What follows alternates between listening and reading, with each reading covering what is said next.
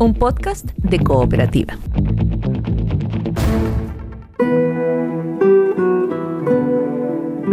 Este es un podcast sobre historias que suceden delante y detrás de la pantalla, sobre las personas que hacen películas, las personas que las ven y las personas que las sueñan.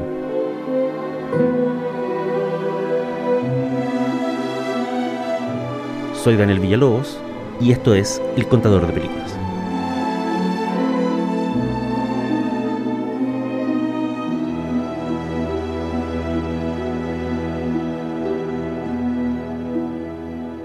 Soy Daniel Villalobos y la historia de hoy se llama Marion Stokes, la espectadora definitiva. Todos hemos visto más televisión de la necesaria, aun cuando esa misma frase puede ser de inmediato corregida. ¿Qué vendría siendo más televisión de la necesaria? ¿500 horas? ¿1000 horas? Como sea, mejor elegimos la frase en todos hemos visto televisión. Por eso, cada uno de nosotros, incluso aquellos que presumen de jamás prender la tele, deberíamos mirar con asombro, incluso algo de devoción, a la norteamericana Marion Stokes. Nacida en Pensilvania en 1929, Marion Stokes tuvo diferentes trabajos durante su vida. Atendió un kiosco de diarios, repartió panfletos comerciales e incluso llegó a ser productora asistente en un canal de televisión local. Sin embargo, la labor de su vida, aquello por lo cual Marion Stokes será recordada mucho después de que la mayoría de nosotros estemos muertos, la comenzó sentada en su casa en noviembre de 1979.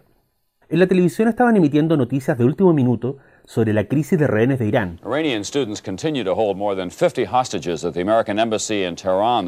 52 funcionarios de la Embajada de Estados Unidos en Teherán habían caído en manos de extremistas locales en el contexto de la revolución del Ayatollah Khomeini. Fue la peor crisis de la administración del presidente Jimmy Carter, duró 444 días e inspiró la exitosa y premiada película de Ben Affleck llamada Argo. What happened? Six of the hostages went out a back exit. Where are they? The Canadian ambassador's house. You got Revolutionary Guards going door to door. These people die. They die Pero antes, badly. mucho antes de la película de Affleck y del final de la crisis, estaba ese reporte de noticias que Marion Stokes veía en su casa en ese día de noviembre de 1979.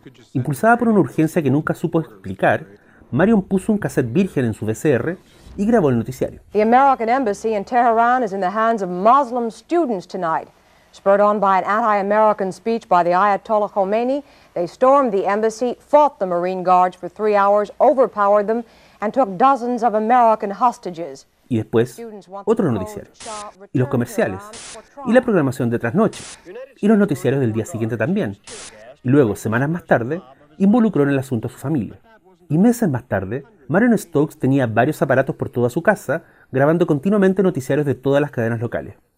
Y cuando Marion falleció, el 14 de diciembre del 2012, había acumulado más de 70.000 cassettes de VHS y Betamax que contenían 33 años de televisión estadounidense. Conectada día y noche a canales como CNBC, C-SPAN, CNN y Fox, la mujer construyó en silencio y sin publicidad un archivo cuyo valor histórico y cultural es hoy incalculable. ¿Pero por qué? podría decir alguien. ¿Acaso los hitos de la historia no están adecuadamente registrados en documentales y en libros recopilatorios? ¿Acaso no podemos ver en YouTube el ataque a las Torres Gemelas o las Olimpiadas de 1984 con solo hacer clic en el teléfono? Sí, desde luego. Pero lo que Marion Stokes capturó fue algo más que un montón de noticiarios. Atrapó tres décadas de vida cotidiana. Encerró en cassettes de distintos formatos y tecnología el ir y venir de las noticias deportivas, policiales y gubernamentales que se pierden al mirar desde la distancia del tiempo. El archivo de Marion Stokes, que ella construyera con inexplicable ahínco y devoción, va a permitirle a historiadores del futuro cercano y lejano entender la manera en que una generación de estadounidenses se informó acerca del mundo. A través de ese material se puede reconstruir una época, un modo de mirar e incluso la forma en que se modelan las ideologías, los prejuicios y los movimientos sociales. ¿Pero era eso lo que Marion Stokes tenía en mente cuando empezó su archivo? No está claro. La lectura superficial que hicieron algunos medios al referirse a su historia fue decir que era una acumuladora, otro ejemplo más del mal de Diógenes, la clase de persona que protagoniza programas como Storage Wars. Ese reality donde los participantes compran y venden el contenido de bodegas sin saber lo que tienen dentro. Por cierto, Marion Stokes sí gustaba de acumular cosas. Tras su muerte, por ejemplo, se descubrió que en su casa tenía guardados computadores nuevos en cajas sin abrir, coleccionaba recortes de diarios, revistas, juguetes y casas de muñecas. Llegó a tener una biblioteca de miles de libros, algunos de los cuales nunca leyó. Sin embargo, el archivo de noticias era otra cosa. Se volvió el centro de su vida, un hoyo negro en el que involucró a su esposo, un hombre de dinero que costeó sin preguntas la obsesión de su mujer. Con ese financiamiento a su espalda, Marion no solo pudo comprar infinitas cajas de cinta virgen, sino además un par de departamentos y numerosas bodegas donde guardó buena parte de su archivo.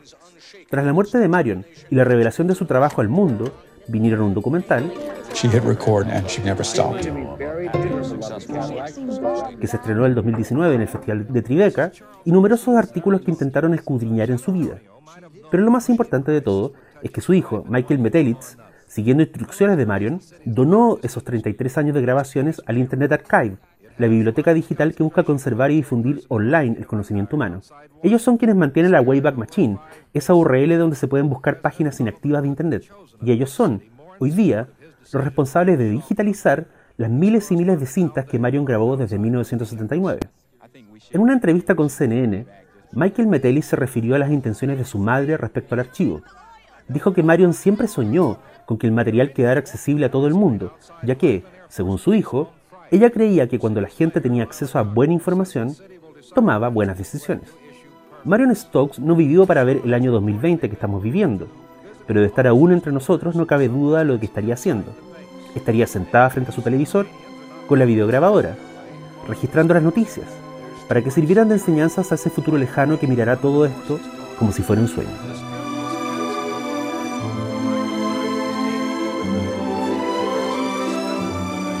Yo soy Daniel Villalobos y esto fue El Contador de Películas, un podcast de cooperativa.